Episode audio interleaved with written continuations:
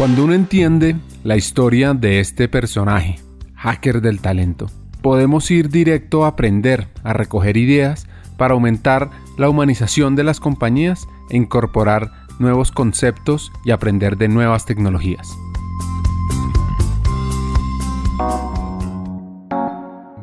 En el lado A de la historia, aprendimos sobre la historia de crecimiento de este brasilero, que tuvo un papá carpintero y una madre que lo formó y le enseñó sobre el poder de las reglas.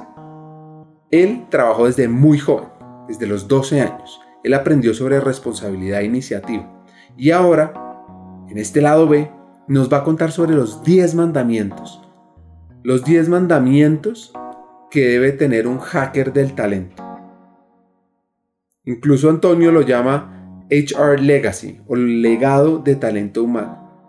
Y entre varios autores que lo inspiraron a crear estos, pues por supuesto está Dave Ulrich. Los 10 puntos entonces eh, vienen de mi experiencia, vienen de, de, mis 35 años trabajando con gente, con organizaciones distintas, con eh, industrias distintas, con clientes distintos, eh, y creo que es parte de mi suceso y de lo que he logrado hasta hoy. Y no solo yo, sino también la gente que trabaja conmigo. ¿no? Yo veo que cada vez hago, hago, hago coach de algunas personas y también soy mentor y veo que la gente cuando, cuando, cuando, hablamos y viene con sus puntos y utiliza cosas que aprendemos de estos 10 eh, eh, puntos claves que vamos a hablar, sienten que funciona. Entonces, creo que este es el punto, el punto interesante de, y por eso me gusta hablar Estoy hablando de eso con mucha gente porque creo que recursos humanos realmente necesita ponerse como estratégico. Creo que a veces nos dejamos afuera de la cancha mirando el partido cuando deberíamos estar dentro de la cancha, ¿no? Haciendo con que el partido sea interesante efectivamente, ¿no? Porque tenemos toda la capacidad para eso. Eh, no tiene una orden, sino para mí son todos igualmente importantes, ¿no? Uno de ellos, uno es el conocimiento del negocio, ¿no? O sea, es imposible, imposible que tú logres hacer proyectos, seguir de manera estratégica si tú no conoces el negocio. Esto es básico para mí, ¿no? Pero hay áreas, hay tres áreas que especialmente hay que profundizar además de conocer qué hace el negocio, para qué viene, qué son sus clientes, qué tipo, qué tipo de cosa aporta para la sociedad y todo lo demás. Ese es el negocio. Pero tiene que conocer de finanzas. No, no, no puede ser una persona de recursos humanos, efectivamente, que no conozca los números. Tiene que saber leer un P&L.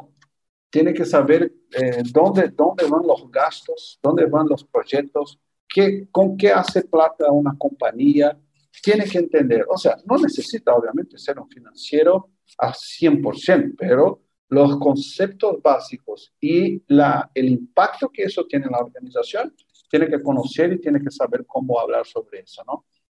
Una otra área que es el área de sistemas o IT, porque vamos a ver que uno de los puntos que pongo ahí es el tema de digital. Recursos humanos seguramente en algunos, en la mayoría de los casos, lo que he visto es que todavía está un poco retrasado en el tema de digital y no es posible hacer cosas en este mundo si tú no tienes una, un partnership con IT. Ese es fundamental, ¿no? La gente que te va a ayudar en eso es la gente de IT. Entonces tienes que conocer este medio también. Y el, y el tercer, también para mí súper importante, es marketing. ¿Por qué? Porque ahí vamos a hablar de experiencia del cliente versus la experiencia del empleado, que son cosas que tienen que estar alineadas. Quien está a cargo de eso es marketing. Entonces los dos tienen que trabajar en mi visión super parte. Así que la primera es conocimiento del negocio, en la parte financiera, tecnológica y de mercadeo especialmente. El segundo mandamiento. El otro punto es un, es un consejero, se dice así, ¿no? Me imagino tiene, tiene que ser un consejero con un termómetro en las manos. ¿Qué quiere decir eso? Tú no puedes ir a un, a un presidente de una compañía o a un director o a un vicepresidente sin conocer lo que está pasando en la organización, porque si no, no tienes cómo aportar. Y eso significa llevar información pero también tener el pulso, que me gusta decir, que es, mira, acá podemos tener un problema. Aquí está pasando algo. Y aquí no estoy hablando de chisme o cosas así, estoy hablando de efectivamente llevar temas que son importantes para la organización. Por eso eh, el hecho de ser un consejero, este, por eso la palabra es importante en este sentido, ¿no? Eh, tener un, eh, un, otro, un otro punto es tener relaciones profundas, porque si no tienes relaciones profundas, no vas a lograr hacer cambios. No, no, no se hace cambios simplemente con, hola, ¿cómo, ¿cómo estás? Un minuto de charla y ya te metes en un tema de trabajo. Es imposible. Vas a tener que generar relaciones más eh, importantes para realmente eh, hacer los cambios, ¿no? Y con eso combino con el otro punto, que, es conocer a la gente en sus cabezas, qué está en sus cabezas efectivamente. En especial las personas claves, las personas que hacen con que las compañías crezcan, que se movimente, que cambie. Entonces, tiene, en meterse, intentar meterse en la cabeza de las personas claves es fundamental para eh, eh, hacer cambio, fundamental, ¿no? Porque son ellos, como sabemos, ¿no? O sea, si tú tienes mil personas en una compañía, no son las mil que hacen los cambios, ¿no? Son algunas en especial. Y que recursos humanos tienen que estar absolutamente conectados, porque ahí podemos profundizar, pero son la gente que tenemos que cuidar desde el punto de vista de desarrollo, desde el punto de vista de compensaciones. Esta gente tenemos que cuidar mucho más, ¿no? El otro punto, obviamente, es tienes que ser un experto en los temas de recursos humanos. O sea, eh, es como no puedes ir a, una discusión eh, con, con, con, un cliente interno o mismo afuera sin conocer de los temas que tienes que tratar. Entonces, por ejemplo, tú vas a hablar de compensaciones que dependiendo de, de la compañía, del negocio, a veces más complejo o menos complejo, ¿no? Pero yo ya tuve situaciones donde gente de mi equipo no logró, por ejemplo, atraer a un profesional de ventas porque no supe explicarle cómo funcionaba el esquema de su variable. Esto es mortal, esto es mortal. Entonces, tiene que ser un experto en los temas de recursos humanos, si no, no logras. Bueno, el otro es, tiene que ser un, excelente comunicador, tiene que comunicarse bien. Yo veo también a veces gente de recursos humanos que no, no le gusta hablar para el público y todo. Esto no es una opción, no es una opción, esto es parte de tu rol como recursos humanos, porque tú, por ejemplo, tienes que comunicar, es la mejor persona para comunicar la estrategia de la compañía, transformando las palabras que a veces de estrategia son duras en cosas reales, para que la gente logre entender exactamente para dónde quiere ir la compañía. Entonces, ser un, comunicador bueno es, es importante, ¿no? Ser consejero, tener un termómetro para entender las emociones, generar relaciones reales y profundas, conocer a las personas clave del negocio y meterse en la cabeza de ellos. Además, y no se puede olvidar esto, es algo obvio pero vale la pena repetirlo, ser experto en talento humano y nada mejor que trabajar la comunicación para inspirar a otros y conectar con la organización. El otro, aquí vamos por el, séptimo ya, es absolutamente ser protagonista, ¿no? Es ejecutar su liderazgo como recursos humanos. Y es el ejemplo que hablé, ¿no? De, ir a la cancha y no estar en el escenario, eh, estar en el escenario, ¿no? Y no mirando solamente, pero sino participando de la vida eh, en general de las compañías y de las personas. Entonces, tiene que ejecutar tu rol como líder de recursos humanos, ¿no? Ah, el otro es, tienes que ser digital. Otra vez, esto es parte del, del, presente y del futuro. Eh, los procesos de recursos humanos, si bien hemos visto mucho avance, en especial, obviamente por cuenta de la pandemia, ¿no? En general, todos que tenían sus proyectos ahí guardados o, o pusieron arriba de la mesa y, y, vemos, y vemos esta evolución recursos humanos no es distinto, pero todavía veo que, que no somos la primera área en esta, en esta cosa del digital. Para mí somos casi la última. Y esto necesitamos ganar eh, velocidad con la cosa digital, porque así vamos a ser innovadores, ¿no? Eh, la otra, y ahí casi la última, tenemos que buscar experiencias extraordinarias. O sea, estamos llenos de, de, cosas que son cosas normales, pero experiencias extraordinarias es lo que hace retener a la gente, es lo que hace la gente hablar de una compañía para su familia, para sus amigos, decir que está feliz. Y aquí también tenemos un, modelo que podemos explorar un poco ahí.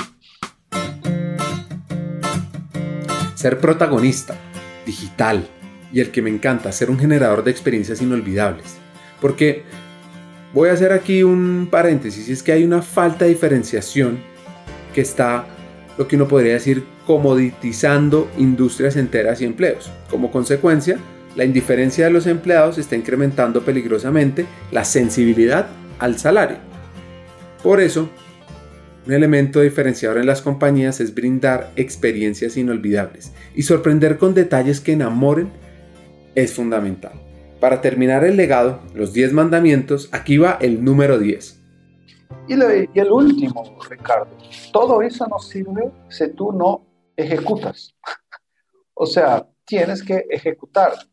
Creo que yo también ya fui parte de, recursos humanos y de discusiones, discusiones eh, más filosóficas y menos prácticas, o sea, donde la ejecución no, no pasaba. Entonces, no te sirve.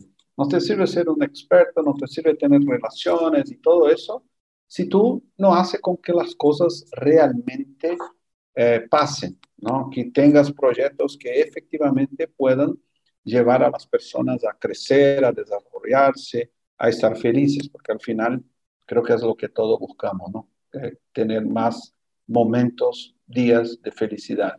Creo que como recursos humanos tenemos un rol papel fundamental y que podemos hacer, pero hay que ejecutar. Si no lo ejecutamos, no, no va a pasar nada, va a seguir como estamos. ¿no? Estos son los 10 puntos, Ricardo. Hagamos una pausa. Hackers del Talento busca humanizar las compañías, compartir experiencias y mejorar la realidad laboral en Hispanoamérica. Necesitamos de una comunidad, porque solos imposible. Así que tu apoyo es fundamental. ¿Cómo? Compartiendo nuestros episodios por WhatsApp, por las redes sociales, suscribiéndote a nuestras plataformas y comentando. Ya hay varios que se han montado en esta comunidad. Gracias a Crip Bogotá por tu apoyo y cerramos esta pausa. Continuemos con el episodio.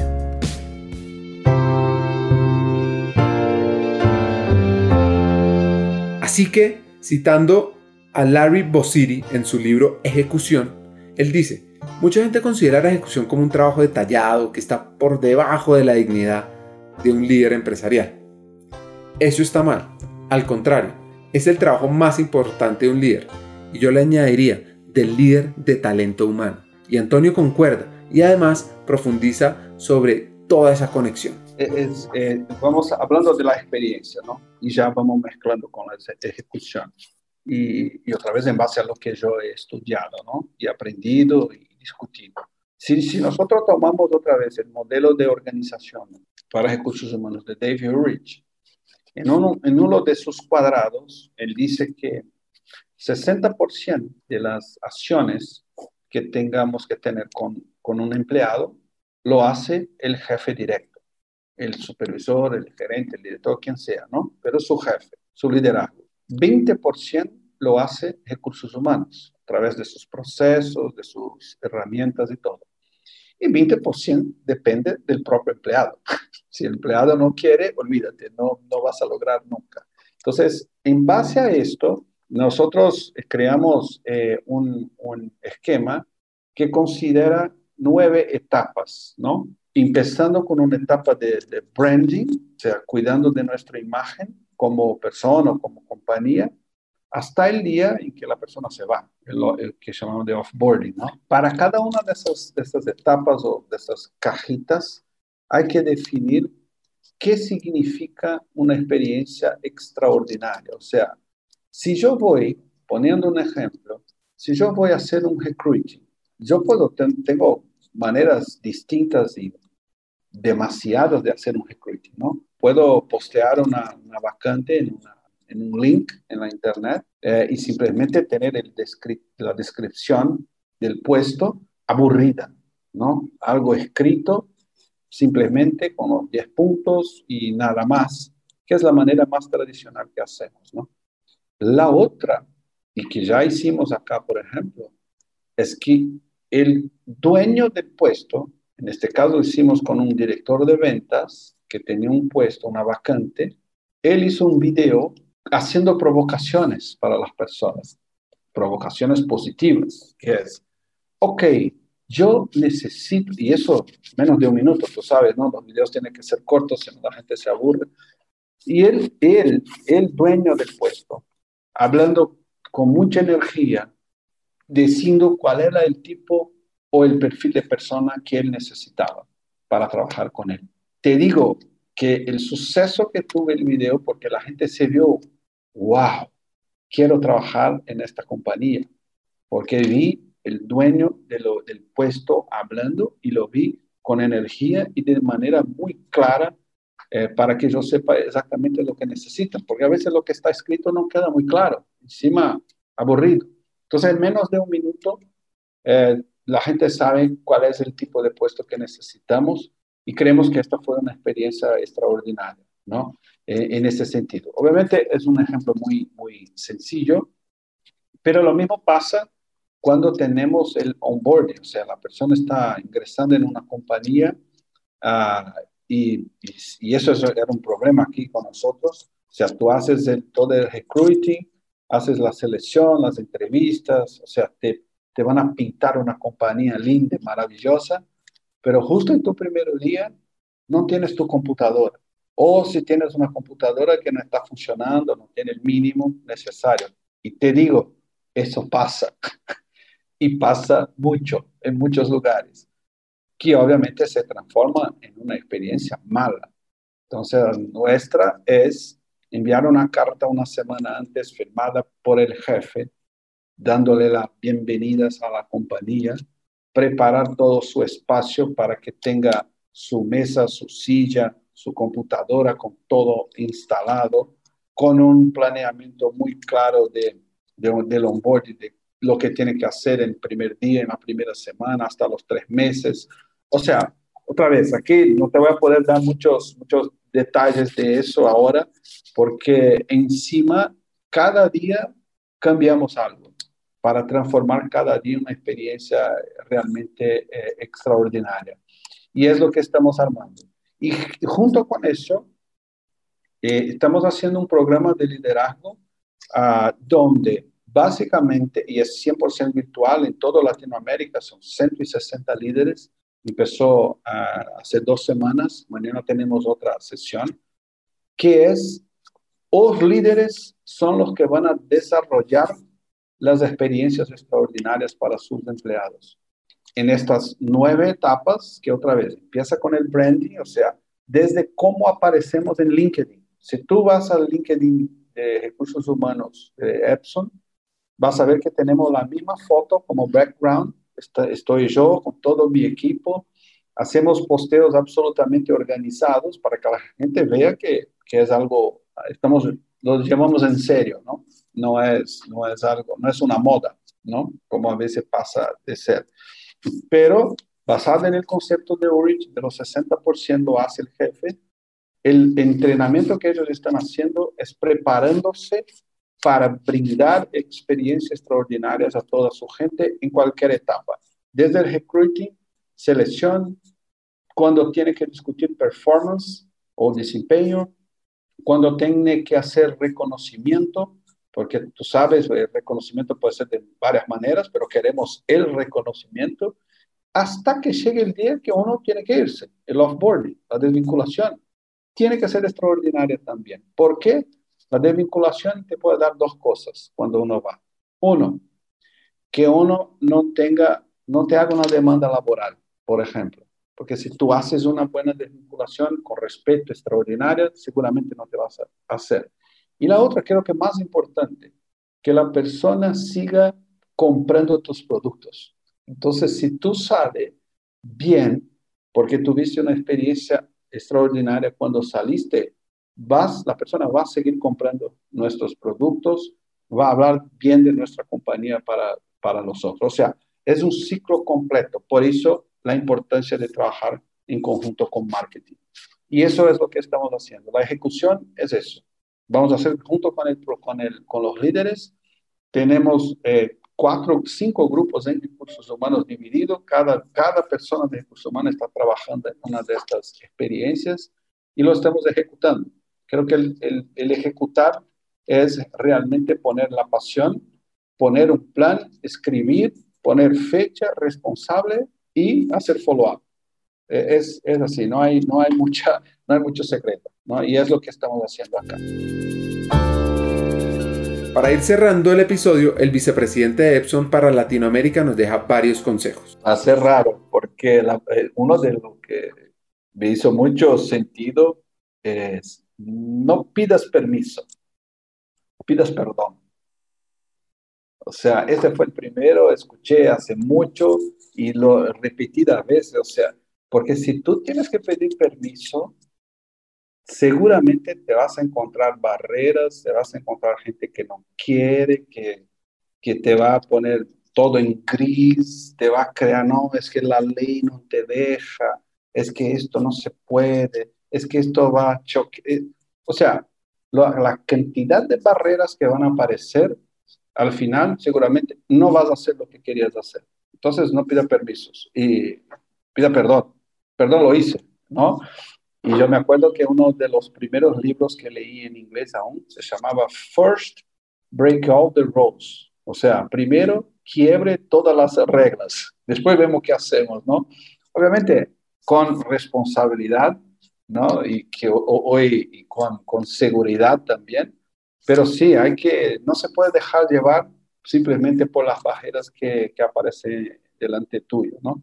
Y eso lo, eso lo vivo todo el tiempo, la gente que trabaja conmigo lo siente seguro y ahora a veces tengo que, ok, ok, ok, calmate, no, no, no hagas así, espera un poco. Entonces sí, ¿qué haces eso? Pida, eh, no pidas permiso, eh, pidas perdón.